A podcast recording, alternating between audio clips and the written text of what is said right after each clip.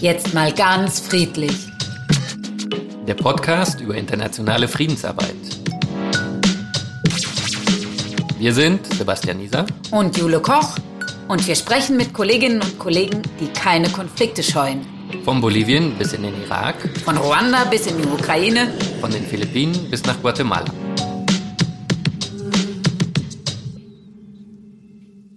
Ja, herzlich willkommen zu einer neuen Folge von Jetzt mal ganz friedlich. Heute geht's um Frauen und Frieden. Wir haben schon bei verschiedenen Projekten über Frauen gesprochen, aber heute geht es mal ganz explizit um die Rolle von Frauen in Friedensprozessen und zwar mit dem Fokus auf Lateinamerika. Genau. Und wenn wir sagen Frauen in Friedensprozessen, dann ist natürlich auch Frauen in Konflikten, oder? Auf jeden Fall. Und da kann ich dich auch erstmal fragen, Sebas, wir waren ja beide schon in Lateinamerika, du noch viel mehr und länger. Was ist denn deine Erfahrung mit der besonderen Rolle von Frauen in Konflikten? Ja, ich war ja in zwei Ländern, wo, wo es einen internen Konflikt gab ähm, mit zwei Guerillas, also einmal Kolumbien mit der FARC, hauptsächlich FARC, und in Peru mit dem Sendero Luminoso, dem leuchtenden Pfad. Ne?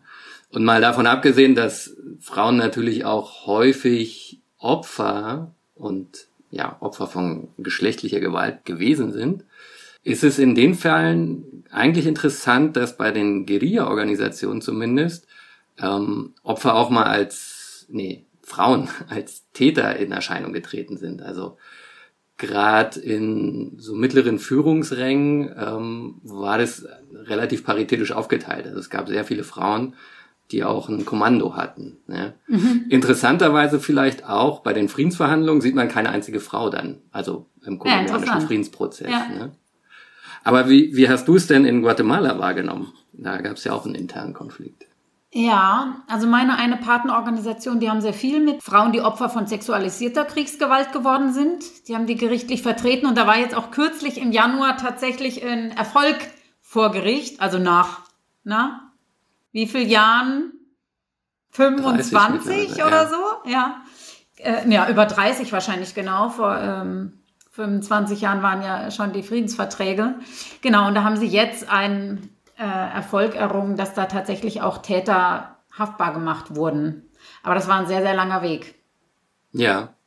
Aber ZFD hat ja dezidiert auch in, in Guatemala mit Frauen als Opfergruppen gearbeitet. Ne? Unser Kollege Franz, der hatte ja psychotherapeutische äh, Organisationen mit unterstützt, die halt genau Frauen in ihren Aufarbeitung von Traumata unterstützt haben, etc. Ne? Ja, also Gender war überhaupt in, dem, in der Friedensarbeit dort immer ein ganz großes Thema. Eins der zentralen, deswegen freuen wir uns, dass wir uns heute damit beschäftigen können. Genau. Und wir haben heute zwei Gäste, die uns noch vertiefend was zu den äh, ja, Frauen in Friedensprozessen erzählen können. Wir haben einerseits äh, Nora Löhr, die ist Beraterin in einem Vorhaben zur Unterstützung der Lateinamerika-Initiative, habe ich es jetzt richtig gesagt, äh, von Unidas, einem Frauennetzwerk. Äh, hallo Nora. Hallo, freut mich sehr, dass ich hier sein kann heute. Schön. Von wo aus bist du zugeschaltet? Aus Berlin. Aus Berlin, ah, okay, nicht so weit weg. Und wir haben auf der anderen Seite Nikola Popovic, ähm, unter anderem eine alte Studienkollegin von mir, aber heute in der Funktion. Ähm, Wir haben hier nur Freunde und Bekannte im Interview. Immer, ne? Ja, spätestens nach der Aufnahme immer. Ähm, ja, sie ist aber auch Gründerin von Gender Associations International Consulting und ist in der Funktion äh, auch Consultant für Unidas gewesen. Hallo Nicola. Hallo. Und du bist woher zugeschaltet? Aus dem Norden der Dominikanischen Republik. Also tatsächlich ähm, aus Lateinamerika. Sehr schön. Dann haben wir ja zumindest auch einen geografischen und zeitlichen Link jetzt. Und eure oder eine eurer Grundlagen der Arbeit, die ihr durchgeführt habt, ist ja die UN-Resolution 1325 zu Frauen, Frieden, Sicherheit. Genau. Na, deshalb würden wir jetzt mal mit einem Input starten, genau dazu. unsere Absolventinnen haben sich damit beschäftigt und erklären nochmal, was ist das, diese Resolution 1325? Worum geht's da? Wie kam es dazu? Was für Erfolge hat es seither gegeben? Und das haben diesmal für uns gemacht die Sophie Richter und die Lea Stromowski. Wie friedlich ist ein Frieden ohne Frauen? Häufig werden Frauen nur als Opfer von Konflikten und Kriegen wahrgenommen. Sie spielen allerdings eine wichtige gesellschaftliche Rolle bei der Bearbeitung von Konflikten, beim Wiederaufbau und bei der Vermeidung neuer Krisen. Dennoch bleibt ihr Potenzial, zur Friedensarbeit beizutragen, oft ungenutzt. In der Praxis werden Frauen nämlich kaum in formale Friedensprozesse eingebunden. Dass Frauen als Friedensstifterinnen agieren, zeigt ein Beispiel aus dem Sudan. Jede sudanesische Gruppe hat ihre eigene Hakamat. Das ist eine Frau, die traditionell die Männer in die Schlacht singt. Hakamat sind die einflussreichsten Frauen in den Gemeinschaften in Ostsudan. Hier wird Musik nicht nur als Unterhaltungsmedium verwendet. Traditionellerweise benutzen Hakamats ihre Gesänge für die Verbreitung von Informationen und die Mobilisierung. Eine von ihnen ist Huwaida. Sie hat ihre Stimme zur Kampfanfechtung verwendet. Durch ihre Gesänge konnte sie die Männer der Gemeinschaft zu kriegerischen Taten bewegen, die nicht zuletzt zur Tötung verfeindeter Gruppen führte. Heute singt Huwaida für Aufklärung und Friedensarbeit. Die systematische Viktimisierung von Frauen beflügelt Stereotypen und untergräbt ihre Potenziale. Denn wenn Frauen als Opfer, als schutzbedürftig und schwach angesehen werden, traut die Gesellschaft und die Politik ihnen kaum zu, eine aktive Rolle in der Konfliktbewältigung einzunehmen. Die Geschichte zeigt, dass Frauen auf der einen Seite zu Konflikten beitragen und auf der anderen Seite fundamentale Treiberinnen für Frieden sind. Die UN-Resolution 1325 Frauen, Frieden und Sicherheit gilt als ein Meilenstein zur Beachtung von Frauen in Friedensprozessen. Die Resolution richtet sich an alle Mitgliedstaaten der UN. Sie ruft dazu auf, die Rechte von Frauen zu schützen und Frauen gleichberechtigt in Friedensverhandlungen, Konfliktschlichtung und den Wiederaufbau mit einzubeziehen. Ein weiterer Kern der Resolution ist die Beachtung und Ächtung sexueller Kriegsgewalt gegen Frauen und Mädchen. Die UN-Resolution 1325 wurde am 31. Oktober 2000 vom UN-Sicherheitsrat verabschiedet. Die Resolution wurde von Netumbo Nandi-Daintor angeregt. Sie war damals die Frauenministerin von Namibia. Das Land hatte zu dieser Zeit einen Sitz im UN-Sicherheitsrat. Bereits fünf Jahre zuvor, 1995, war Frauen in bewaffneten Konflikten das zentrale Thema der vierten Weltfrauenkonferenz in Peking. Der Grund dafür waren die Kriege in Ruanda und Bosnien. Besonders in diesen Konflikten waren geschlechtsspezifische Verbrechen wie sexualisierte Gewalt gegen Frauen Teil der Kriegsführung gegen die Zivilbevölkerung. In diesem Zuge wurden die Forderungen laut, dass sich auch der UN-Sicherheitsrat mit den Zusammenhängen zwischen Geschlecht, Frieden und Sicherheit verstärkt befassen müsse. Mehrere NGOs schlossen sich zusammen, um eine Vorlage für eine Resolution zu entwickeln. Nach intensiver Lobbyarbeit und einer Sondersitzung des UN-Sicherheitsrates mit Frauenrechts-NGOs aus Konfliktregionen konnte der Resolutionsentwurf im Oktober 2000 verabschiedet werden. Doch was besagt diese Resolution genau und welche Bedeutung hat sie für die Realität von Frauen in Konfliktsituationen und Friedensprozessen? Den Kern der Resolution 1325 bilden die drei Ps. Die Partizipation von Frauen bei Friedensprozessen, die Prävention von Kriegen und die Protektion, also der Schutz vor geschlechtsspezifischer Gewalt. Gefordert werden unter anderem Maßnahmen zur Gewaltprävention und Strafverfolgung von Gewalt gegen Frauen. Die Resolution richtet sich an die Regierungen aller UN-Mitgliedstaaten und an Kriegsparteien weltweit. Außerdem sollen die Stimmen von Frauen bei UN-Friedensmissionen mehr gehört werden und ihre Anliegen in die UN-Mandate integriert werden Frauen sollen insgesamt mehr an militärischen und zivilen Kontingenten der UN teilhaben. So können Frauen als selbstbestimmte Akteurinnen Frieden schaffen. Das ist für die Nachhaltigkeit und die Langlebigkeit von Friedensabkommen entscheidend, denn es hat sich gezeigt, dass Frieden länger andauert, wenn Frauen an den Friedensverhandlungen beteiligt waren. Die Wahrscheinlichkeit, dass ein Abkommen mindestens zwei Jahre Bestand hat, steigt dann um 20 Prozent. Die Wahrscheinlichkeit, dass es 15 Jahre lang hält, steigt sogar um 35 Prozent. Das liegt daran, dass Frauen sich mit den unterliegenden strukturellen Ursachen für Konflikte oft besser auskennen, denn sie betreffen sie in ihrem Alltag, in ihren lokalen Gemeinschaften ganz direkt. soziale Ungleichheit, fehlende Mitbestimmung, Armut, wenig Bildungschancen, mangelnde Geschlechtergerechtigkeit, die Marginalisierung bestimmter Gruppen und aufkeimende Spannungen. All diese entscheidenden Perspektiven bringen Frauen mit an den Verhandlungstisch. Trotzdem hat es nach der Resolution 1325 noch lange gedauert, bis die wichtigen Zielvorgaben auch in die Tat umgesetzt wurden. Zwischen 1990 und 2017 stellten Frauen nur 2% der Mediatorinnen, 8% der Verhandlungsführerinnen und nur 5% der Beteiligten bei der Unterzeichnung von Friedensabkommen. Denn bei einer UN-Resolution handelt es sich nicht um ein verbindliches Gesetz. Die Mitgliedstaaten sind lediglich dazu angehalten, diese auch wirksam umzusetzen. Sanktionen gibt es keine.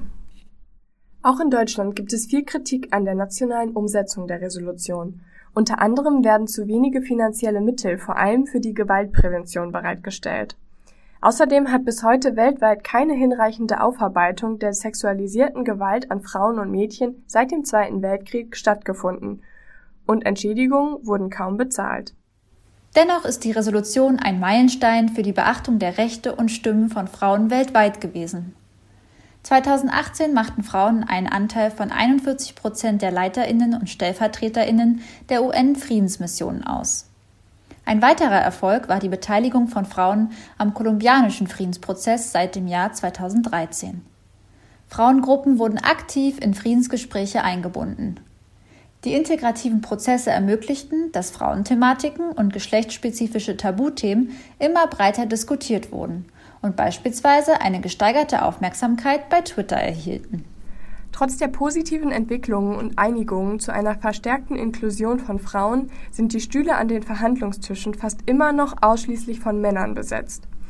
Weniger als ein Prozent der Fördermittel für fragile Staaten und Konfliktstaaten gehen an Frauenorganisationen. Auch politische Mitbestimmung von Frauen ist immer noch limitiert. Afghanistan und Myanmar sind lediglich zwei Beispiele, wo die UN einen starken Negativtrend verzeichnet. Frauen werden stärker als zuvor ausgeschlossen. Menschenrechte und vor allem die Rechte von Frauen werden immer häufiger verletzt. Die andauernde Exklusion bedeutet, das Potenzial von 50 Prozent der Weltbevölkerung nicht zu nutzen. Es bedeutet, fast vier Milliarden Menschen von der globalen Friedensarbeit auszuschließen. Wie friedlich und nachhaltig ein Frieden ohne Frauen sein kann, ist somit fragwürdig. So, Nicola Nora, habt ihr noch mal eine Rückmeldung? Vielleicht eine kurze, präzise. Ja, sehr gerne.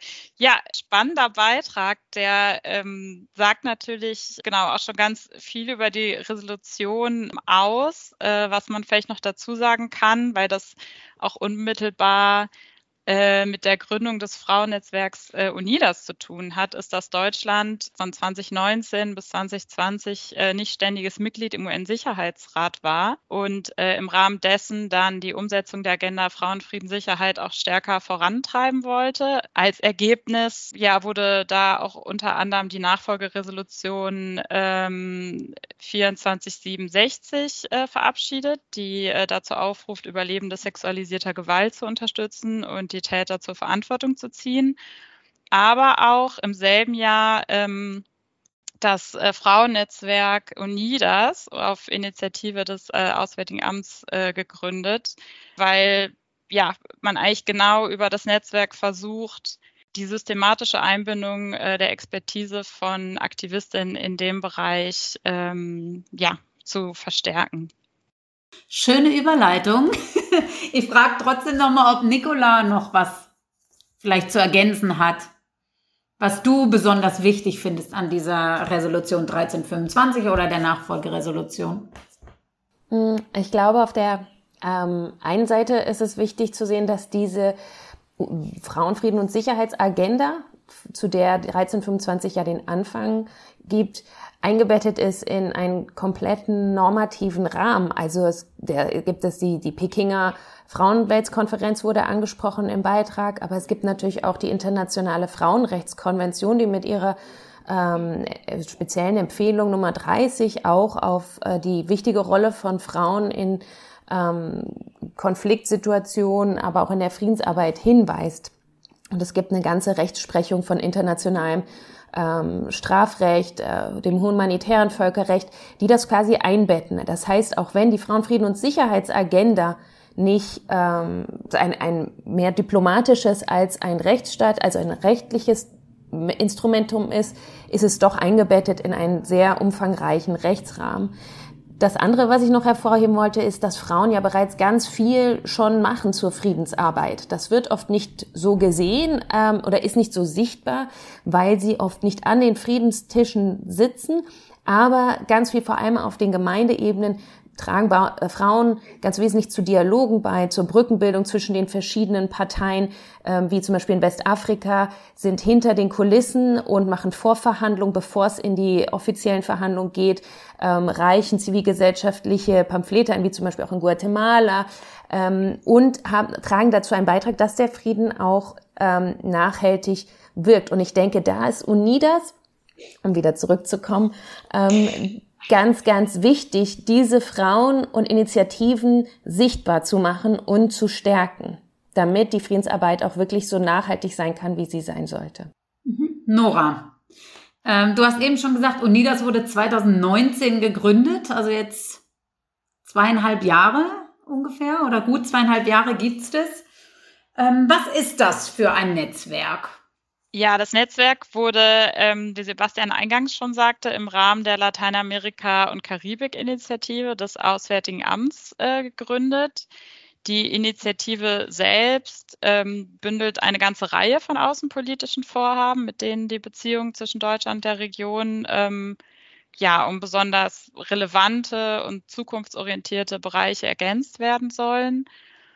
Und ähm, ein Beispiel dieser Vertiefung der Beziehungen zwischen Deutschland und der Region äh, Lateinamerika und der Karibik war dann das Gründung äh, des Frauennetzwerks zu insbesondere der Intensivierung der zivilgesellschaftlichen Zusammenarbeit ja, da gab es 2019 äh, Auftakttreffen in äh, Brasilien, Mexiko und Bogotá, wo vor allem Dingen auch Frauenrechtsaktivistinnen, aber auch aus anderen Sektoren wie ähm, ja, Medien, Kultur, Wirtschaft angehört wurden, um überhaupt erstmal die Bedarfe für die Vernetzung zu identifizieren. Und äh, daraus hat sich dann das Netzwerk ergeben, äh, was die ja aktuell die Schwerpunkte hat, wie äh, ja insbesondere Gewalt gegen Frauen, aber auch reproduktive Rechte und Selbstbestimmung, ähm, Rechtsstaatlichkeit und Frauenrechte, ähm, Krisenprävention und Frauen in der Friedenssicherung, als auch ja die Teilhabe in der Gesellschaft, also insbesondere die politische und wirtschaftliche Teilhabe von mhm. Frauen. Das heißt, es geht durchaus auch über, den, über das Thema Konflikte hinaus. Es geht allgemein um eine Teilhabe von Frauen. Genau, also das Überthema sind auf jeden Fall Frauenrechte und Gleichberechtigung in, in Deutschland, Lateinamerika und der Karibik. Und diese Schwerpunkte, die du gerade aufgezählt hast, ist das das, was bei dieser Bedarfserhebung herausgekommen ist? Ja, das war tatsächlich das, was am meisten äh, unter den äh, Fingern brannte, aber auch das, äh, wo ich den Eindruck habe, wo insbesondere die Frauen in Lateinamerika und der Karibik, die da versammelt wurden, sich äh, einfach am meisten Unterstützung erhofft haben mhm. von Deutschland und der Bundesregierung letztendlich. Und äh, die Frauen, du hast sie gerade erwähnt, wer ist das? Also wer ist Teil von diesem Netzwerk? Wer ist da Mitglied oder beteiligt? Genau, das sind insbesondere Frauen, die sich ja durch gesellschaftliches Engagement im Bereich äh, Frauenrecht und Gleichstellung schon ausgezeichnet haben aus den unterschiedlichsten Sektoren. Ähm, auf deutscher Seite gehören da aber auch Organisationen wie zum Beispiel der Deutsche Frauenrat dazu oder das UN Women Nationales Komitee, als auch namhafte Organisationen aus Lateinamerika und der Karibik. Ja, um vielleicht ein paar Namen auch zu nennen. Also zu den Gründungsmitgliederinnen gehörten zum Beispiel auch die äh, deutsche Schauspielerin und Sibyl Kekeli, ähm, die brasilianische Sängerin äh, Xenia Franza ähm, als auch zum Beispiel Soledad Núñez, die ähm, ja mal äh, Ministerin in Paraguay war. Das heißt, es sind sowohl, also sowohl Einzelpersonen, auch einige Prominente, ähm, sieht man ja auch auf eurer Website, als auch Organisationenmitglied. Und habt ihr die gezielt angesprochen? Genau, die wurden tatsächlich offiziell von den Auslandsvertretungen äh, vor Ort äh, eingeladen und teilweise auch identifiziert. Und ja, mittlerweile besteht das Netzwerk so aus circa 250 Frauen und äh, neun Partnerorganisationen. Also, du hast eben gesagt, es geht, geht bei dem Netzwerk darum, so die zivilgesellschaftliche Zusammenarbeit zu stärken. Aber wie sieht es genau aus? Also, worin vernetzt ihr euch? Wie funktioniert diese Vernetzung? Ja, das geschieht eigentlich auf unterschiedlicher Ebene. Also, ich arbeite sozusagen für die Koordinierungsstelle äh, des Netzwerks und arbeite. Stimmt, haben wir noch gar nicht vorgestellt, was eigentlich deine Aufgabe dabei ist. Danke, dass du es einfließen lässt. ähm, und arbeite ganz eng auch mit dem, mit dem Regionalreferat im Auswärtigen Amt zusammen, ähm, das auch mit dem UNIDAS e.V. Äh, eine, eine Vereinsstruktur geschaffen hat. Das ist eigentlich auch was ganz Besonderes. Also, dass das Auswärtige Amt einen Verein gründet. Der wiederum äh, wird auch beraten von einem Beirat, bestehend aus elf Frauen aus Lateinamerika und der Karibik und elf Frauen aus Deutschland. Und dann haben wir noch sogenannte Nodal Points oder Puntos Nodales. Das sind Frauen aus unterschiedlichen Ländern, in denen wir besonders viele Mitglieder haben ähm, oder die besonders aktiv sind, die so ein bisschen ähm, ja, auf dezentralere Art Koordination betreiben und im Rahmen des Netzwerks, also neben der reinen Vernetzung und dem Austausch von Informationen, führen wir auch unterschiedliche Aktivitäten durch. Also zuletzt äh, aufgrund von Corona viele Online-Veranstaltungen, aber auch Netzwerktreffen. Und wir können aber auch in gewissem Ausmaß äh, Projekte fördern. Mhm. Also sowohl Veranstaltung als auch Projektförderung. Kannst du mal ein Beispiel für so eine Veranstaltung nennen, die ihr organisiert habt? Genau, wir haben letztes Jahr eine Veranstaltung gemacht, tatsächlich auch zur Resolution äh, 1325 äh, und der Agenda Frauen, Frieden und Sicherheit. Deshalb äh, passt das ist unser roter Faden heute. Genau.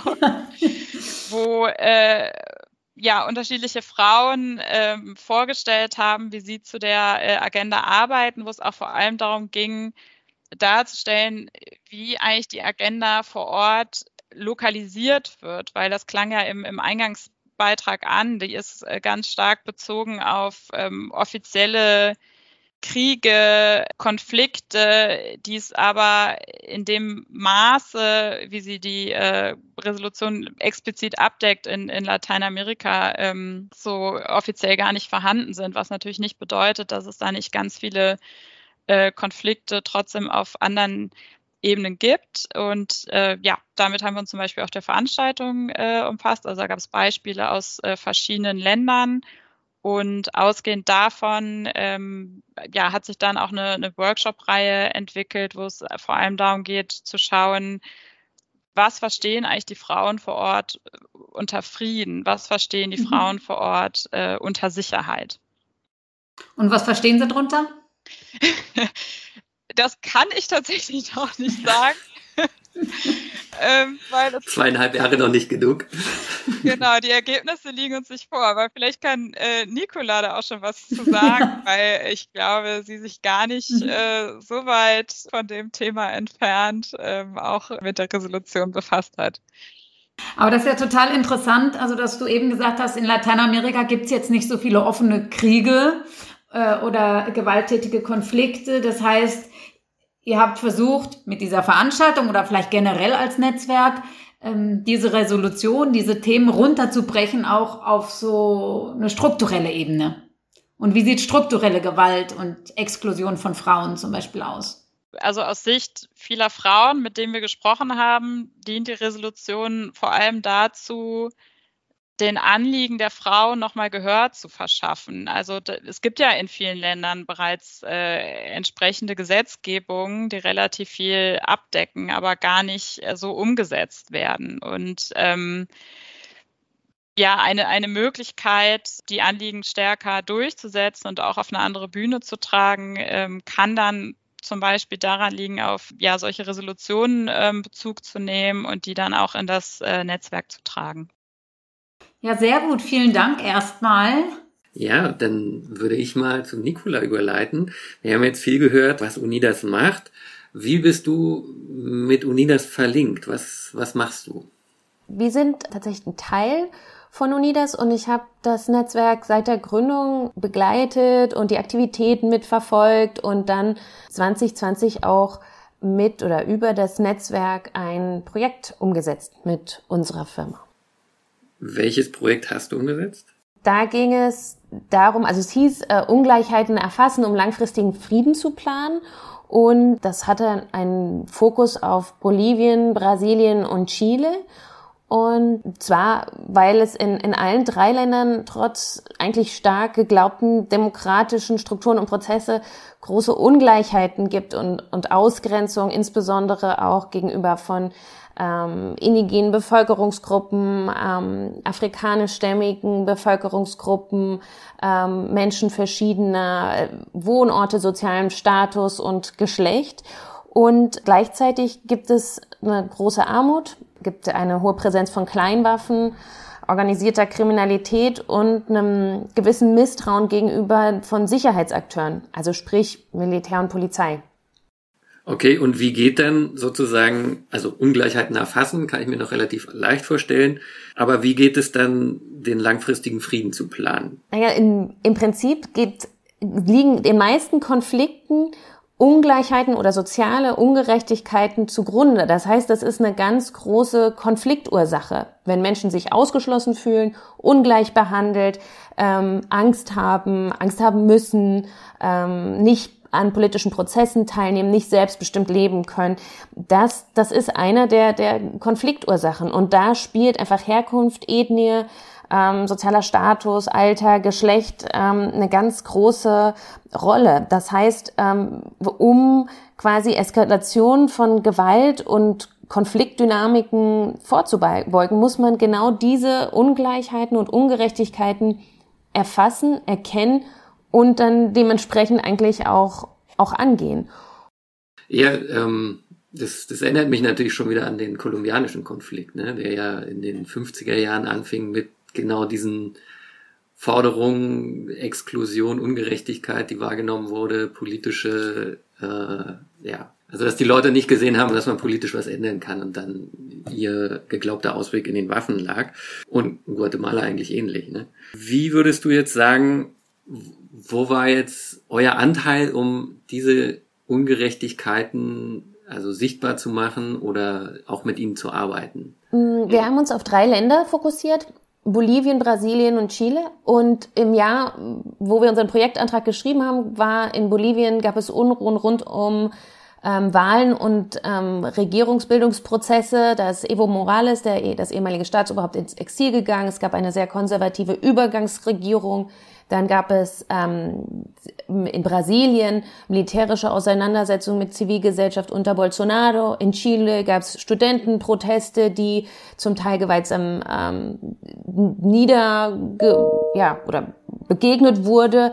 Und ähm, da haben wir quasi mit den Betroffenen von Ausgrenzung, ähm, vor allem aber auch mit den Frauen gesprochen, wie deren Sicht auf diese Dynamiken ist um ähm, die Mechanismen, die Themen, aber auch die Akteur, Akteure in diesen potenziellen Eskalationsstrukturen ähm, zu identifizieren und dann Strategien zu entwickeln, wie kann man quasi Friedensarbeit in der Prävention angehen. Das heißt, diese Frauenfriedens- und Sicherheitsagenda, die hat ja wie im Beitrag gesagt drei Dimensionen. Das eine ist Beteiligung von Frauen in Friedensprozessen, der Schutz vor sexualisierter und geschlechterspezifischer Gewalt und die dritte ist die Inklusion von Frauen und der Perspektive von Frauen in, auch in der Konfliktprävention. Und das ist gerade in Lateinamerika, wo wir vielleicht nicht viele aktive oder heiße, in Anführungsstrichen, Konflikte haben, aber viel Konfliktpotenzial, weil viele der Strukturen nicht so weil, weil es dadurch diese Ungleichheiten äh, eine Situation sehr schnell kippen kann.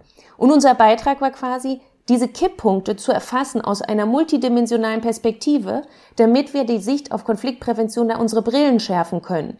Das heißt, wenn es um Frühwarnsysteme geht, dann, dass wir nicht nur gucken, okay, was sind die offensichtlicheren Dynamiken, das heißt mehr Waffengewalt, sondern was sind die die Themen dahinter und welche Gruppen betrifft es und wann, wann können wir wie frühestmöglich einschreiten. Und das ist ein Beitrag, oder da bin ich überzeugt davon, dass, dass durch die Inklusion von Frauen und äh, Personengruppen, die tendenziell außen vor sind, gerade die brauchen wir, um diese Eskalationsmechanismen zu erfassen und denen entgegen zu können. Hättest du ein Beispiel für so ein Frühwarnsystem oder auch Faktoren, die in so ein Frühwarnsystem einlaufen, einfließen? Ja, beispielsweise aus jetzt Geschlechterperspektive ist es so, dass äh, 90 Prozent der Opfer, aber auch der Täter von Kleinwaffengewalt, von Schusswaffengewalt, eigentlich überall auf der Welt, dazu gibt es Studien vom Forschungsinstitut Small Arms Survey, 90 Prozent der Opfer und Täter sind Männer. Das heißt, da sieht man schon, dass eine ganz klare Geschlechterkomponente dabei. Männer sind mehr betroffen, Männer üben mehr Waffengewalt aus. Das heißt, wenn wir dem begegnen müssen, müssen wir die Rolle von Männern in diesen Dynamiken, aber auch die Erwartungen, die an Männern gestellt werden, ganz bewusst mit einbeziehen, wenn wir Kleinwaffengewalt analysieren. Und auf der anderen Seite haben wir zum Beispiel die große Mehrheit der Betroffenen von sexualisierter Gewalt oder auch häuslicher Gewalt sind Frauen und Kinder oft auch. Das heißt, um, wenn wir einen Friedensbegriff umfassend verstehen, dass wir auch keine Schusswaffengewalt haben wollen, selbst wenn sie äh, in, in öffentlichen Raum, aber dass wir auch keine systematischen oder, oder viel flächendeckende Gewalt in den Haushalten, wie sexuelle Gewalt oder häusliche Gewalt haben wollen, dann ist, spielt Geschlecht eine große Rolle. Und da denke ich, diese, diese Indikatoren müssen in solche, in Frühwarnsysteme, aber auch in unserem Verständnis von Friedensarbeit mit einfließen. Okay. Und an wen adressieren sich dann die entweder Frühwarnsysteme oder generell die, dieses Thema der Prävention. Auf wen zielt ihr ab?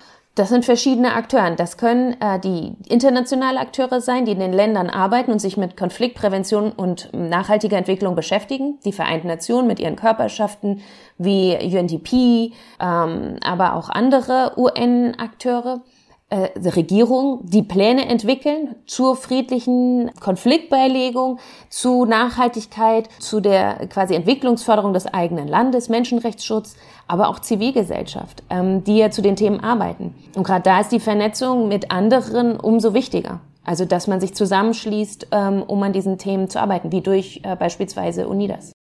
Und hast du den Eindruck, dass jetzt in den drei Ländern, die du genannt hast, Bolivien, Brasilien, Chile, die Erwartung, die ihr an die gestellt hat, an die unterschiedlichen Akteure, wird die von euch befriedigt? Also wird die angenommen erstmal und, und kommt dann ein Feedback? Also auf der einen Seite beobachten wir natürlich global, aber dann auch in den Ländern einen sogenannten Backlash, wenn es um Geschlechtergerechtigkeit geht äh, in den letzten Jahren. Und ähm, ich glaube, das geht einher auf der anderen Seite mit einer großen Offenheit diesen Themen gegenüber.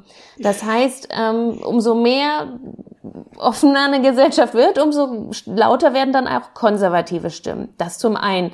Zum anderen haben wir beobachtet, dass sich äh, durch dieses Projekt, was ähm, vom, vom äh, Institut für Auslandsbeziehungen äh, finanziell gefördert wurde, was wir dadurch gesehen haben, ist, dass gerade beispielsweise in Bolivien sich ähm, die Frauenorganisationen dann auch zusammengesetzt haben und sich gegenseitig informiert haben über ähm, Geschehnisse, sich ausgetauscht haben. Und da konnten wir schon zum Beispiel sehen, dass, dass durch diesen Dialog neue Ideen entstehen, neue, also Netzwerke auch der Solidarität, des Austauschs, des Dialogs. Und das sind natürlich Grundbausteine für Konfliktprävention.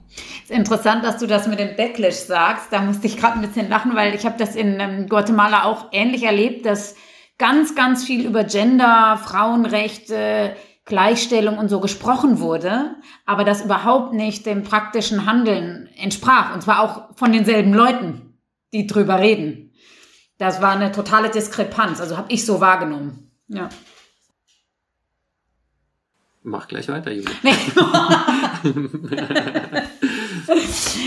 ich weiß ja, UNIDAS ist gegründet worden aus der Lateinamerika- und Karibik-Initiative. Aber gibt es auch Verbindungen zu Frauenorganisationen in anderen kulturellen Kontexten, also weltweit, Nora? Bislang wenig, was tatsächlich, glaube ich, auch damit zu tun hat, dass allein, wenn man sich Lateinamerika und die Karibik äh, anschaut und dann noch Deutschland dazu nimmt, wir schon ja. eine so große und diverse Gruppe haben und so unterschiedliche Realitäten und Anliegen und wir zum Beispiel gerade ähm, neue Mitglieder aus Haiti bekommen mhm. haben, was allein rein, rein sprachlich nochmal eine ganz neue ähm, Komponente reinbringt. Was wir aber okay, also, also habt ihr noch ein paar Jahre sozusagen, bis ihr erstmal Lateinamerika abgearbeitet habt. Genau, aber was man, was man schon merkt, also um zum Beispiel ein Beispiel zu nennen, also die, die Niuna Menos Bewegung ist ja, ist ja sehr bekannt, die ähm, ja 2015 in Argentinien entstanden ist äh, durch schwere Fälle von Gewalt gegen Frauen ähm, und Frauenmorde, woraufhin dann tausende Menschen auf die Straßen äh, gegangen sind, um gegen Gewalt gegen Frauen zu protestieren. Und die Bewegung ist ja inzwischen, ähm, ja, ich glaube, kann man so sagen, weltweit eine der größten, bekanntesten Bewegungen. Also würde ich sagen, da gibt es durchaus Strahlkraft in die eine Und würdest du sagen, das ist auch ein spezielles, also ein Thema, was speziell in Lateinamerika besonders virulent ist? Absolut. Also der Begriff Feminizide kommt ja äh, nicht zuletzt aus Lateinamerika und Vielleicht kannst du noch mal ganz kurz erklären, was Feminizid ist für die, die es nicht kennen sollten. Achso, damit sind ganz explizit Morde an, an Frauen gemeint, die ja eine geschlechtsspezifische Komponente haben. Also Frauen, die ermordet wurden aufgrund ihres Frauseins. Mhm. Wie geht es denn zukünftig weiter mit dem Netzwerk? Was sind eure nächsten Pläne? Ja, also wir planen weiter verschiedene Aktivitäten und äh, Veranstaltungen. Wir sind auch ganz froh, äh, dass wir jetzt ab Juni des, dieses Jahres ähm, sogar auch Gelder aus dem Bundeshaushalt bekommen und die äh, Lateinamerika-Karibik-Initiative sogar ihren Eingang im Koalitionsvertrag äh, gefunden hat. Das heißt, zumindest vom der Seite, Auswärtigen Amt oder von welchem welcher Topf ist das? Oder BMZ? Genau, nee, das ist Auswärtiges Amt und äh, genau und auch jetzt das große Thema ähm, feministische Außenpolitik, auf das wir jetzt noch gar nicht äh, zu sprechen gekommen sind, Verdammt. ist natürlich also zumindest aus meiner Sicht entspricht das Frauennetzwerk eigentlich genau dem Sinne einer feministischen Außenpolitik, bei der es ja eigentlich darum geht, dass ja militärische Stärke, Macht und Sicherheit neu gedacht werden. Und ja, also es um, um Abrüstung geht, um Durchsetzung von Frauenrechten, um, um mehr Frauen bei militärischen Missionen in der Diplomatie. Und äh, da gehe ich davon aus, dass ja zumindest von ja, Seite der deutschen Bundesregierung aus das Netzwerk weiter gefördert und gestärkt wird. Ah, sehr schön. Da würde ich das, diese, dieses schöne Stichwort auch nochmal kurz an Nicola weiterreichen. Was ist für dich feministische Außenpolitik? Und braucht es die? Es, es, braucht natürlich eine menschliche Außenpolitik und das ist äh, in dem Sinne die eine feministische Außenpolitik deutet so an, dass es eine Veränderung geben muss in wie Nora gesagt hat in der Denke, dass wir tatsächlich mehr denken, also in anderen Strukturen denken müssen, nicht äh, Konflikte mit Gewalt zu lösen und nicht mit Waffengewalt und dass es viele Bilder gibt, die mit männlichen, sagen wir, Vorurteilen oder das, was man auf dem, dem zuspricht, äh, das entspricht nicht unbedingt allen Männern, aber dass man sagt, ähm, man braucht äh, ein sehr bestimmtes Auftreten, ähm, eine Dominanzverhalten wird als positiv bewertet in der Außenpolitik. Und dass man das vielleicht umdenkt, dass man zum Beispiel denkt, so Empathie empfinden ist ein ganz wichtiges Kriterium in der Außenpolitik, dass man die andere Person versteht, dass man in Dialog geht, dass man gemeinsam Lösungen findet. Und ich glaube, dieses Umdenken, was äh, Nora angesprochen hat, ich glaube, das ist wirklich wichtig, denn wir haben in der Pandemie gesehen, wir sehen es in den Konflikten, ähm, wir können unsere Sache nicht als Staaten alleine lösen. Es geht nicht um die Durchsetzung von dem Interesse eines Staates, sondern es muss um gemeinsame Lösungen gehen, denn wir sind, sind ja alle gemeinsam auf diesem Planeten. Und ich denke, da geht kein Weg drum herum. Und ich glaube, das ist so dieses, dieser Grundgedanke auch einer feministischen Außenpolitik. Ja, wobei Empathie würde ich jetzt eher, so wie du es eben genannt hast, menschliche Außenpolitik nennen. Das ist ja Frauen sind jetzt auch nicht zwangsweise empathischer als Männer. nee, da, es geht ja auch oft bei Feminist, also oder femininen und maskulinen Begriffen nicht, nicht per se um die Person, sondern um das, was damit in Verbindung gebracht wird, was erwartet wird. Also so, dass man immer erwartet von Frauen, dass sie empathiefähiger sind und von Männern, sie sind dominanter. Das ist ja nicht unbedingt der Fall. Und ich glaube, das nee. ist so die Krux an dieser Geschlechterrollensache, dass so einem Verhaltensweisen angepasst, also dass sie erwartet werden und dass man dann da drinnen steckt und dass die nicht unbedingt immer förderlich sind. Erst recht nicht für, für Frieden. Nee, nee. Und das so zu nennen, äh, verstärkt ja oft auch die Klischees nochmal, ne? Okay, aber das wäre jetzt noch eine ganz neue Diskussion. Eine neue Folge, würde ich sagen. Ich würde sagen, vielen Dank euch beiden. Wir äh, schließen Genau. noch mit unseren drei Abschlussfragen. Sebas. Ja, ja, Nikola, ich bleiben wir gleich bei dir. Du hast es Vorspann schon angekündigt, du, du sitzt in der Dominikanischen Republik. Es ist dann die Frage, was gefällt dir dort in der Dominikanischen Republik? Ähm, also ich bin immer wieder hierher gekommen seit äh, über 15 Jahren. Und zwar gab es hier das, äh, den globalen Sitz von dem Forschungs- und Trainingsinstitut für Frauenförderung der Vereinten Nationen, UN-Instro. Das ist mittlerweile UN Women. Äh, und mittlerweile hat es den Sitz in New York. Da wurden vier UN-Körperschaften zusammengelegt und eine davon war in Santo Domingo. Und deswegen bin ich schon ganz lange hier. Und was ich hier besonders mag, sind natürlich meine Freunde, die mittlerweile fast wie Familie sind, die ähm, mittlerweile dann Kinder haben, geheiratet haben und man hat so einen Weg, Lebensweg begleitet. Ich mag aber natürlich auch äh, generell äh, die, die Natur, die Wärme und das äh, Meer und vieles mehr an diesem Land. Es ist wunderschön. Sehr schön. Aber was ist dann auch schwierig? Ähm, hier, wie in vielen Ländern, aber auch hier, es gibt viel Ungleichheit, viel Ungerechtigkeit, viel Armut. Es gibt auch viele Ausgrenzungen. Wir leben, wir teilen, die Dominikanische Republik teilt sich die Insel mit Haiti. Äh, Das sind sehr, sehr unterschiedliche Länder. Es gibt viel äh, in, in Haiti, es gibt viel Diskriminierung gegenüber Haitianern. Haiti hat sehr viele Herausforderungen an sich. Es gibt äh, Tropenstürme. Man sieht ähm, auch, was äh, Umweltzerstörung auch mit von Korallenriffen, mit Lebensgrundlagen für die Menschen hier macht. Das sieht man auf den Inseln dann schon sehr. Und ähm, das ist natürlich schwierig. Und was machst du in deinen Wochenenden? Ich äh, gehe am liebsten Wellenreiten. Oh, da ist eine gute Wochenendbeschäftigung. Das habe ich einmal probiert, nie wieder. Ey. Ja, wenn du vorbeikommst, gern nochmal. Also ich habe natürlich, ich äh, kümmere mich natürlich auch noch um vieles andere am Wochenende, aber das ist so, wenn ich mir was aussuchen darf und die Zeit finde, dann. Und um uns jetzt nochmal so ein bisschen neidisch zu machen. Im Winter. Genau, wir nehmen gerade im Winter auf. Okay, drei Fragen an Nora.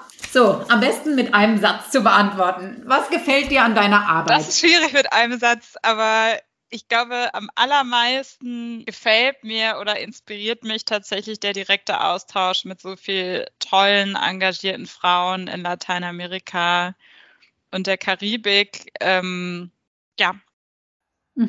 Und was ist besonders herausfordernd an dieser Koordination, die du machst? tatsächlich immer wieder zurückzukommen, was ist der Mehrwert dieses Netzwerks? Also, ne, weil die Frauen sind ja wahnsinnig gut vernetzt und, und engagiert und immer wieder klar zu machen, was können wir stellvertretend für oder als Instrument der deutschen Außenpolitik da eigentlich reinbringen? Wie können wir die Anliegen oder den Anliegen der Frauen vor Ort äh, Gehör verschaffen und ähm, ja, wirklich mit denen einen, einen Schritt weitergehen hin zu friedlicheren Gesellschaft. Mhm. Dritte Frage, Stichwort Wellenreiten. Was machst du an deinen Wochenenden? Ja, Wellenreiten leider nicht. Ich muss auch gestehen, aufgrund von Corona äh, habe ich zuletzt eher etwas ruhiger Wir angegangen. müssen vor die Welle kommen. Wir müssen vor die Welle kommen. Genau, also bin vor kurzem sogar einem Buchclub äh, beigetreten. Oh. Ähm, nee, aber ich habe auch angefangen, äh, wieder Tango zu tanzen in Berlin. Das macht sehr viel Spaß und äh, sogar nebenher noch angefangen, äh, Portugiesisch zu lernen. Auch ganz äh, inspiriert von äh, den brasilianischen Mitgliedern unseres Netzwerks. Ja, sehr schön. Das klingt doch auch gut. Ja. Ja, vielen Dank euch beiden für die ähm, Einblicke, Erklärungen. Ja, recht herzlich. Wie heißt die Website, falls jemand noch mal genauer schauen möchte? Stimmt, Werbeblock. Genau, äh, www.unidas.world, auch in äh, vier Sprachen, also Deutsch, Englisch, Spanisch, Portugiesisch, einsehbar. Wunderbar. Dann vielen Dank. Auf ein nächstes Mal. Danke auch. Ja, vielen Dank an euch. Hasta luego. Ciao. Tschüss.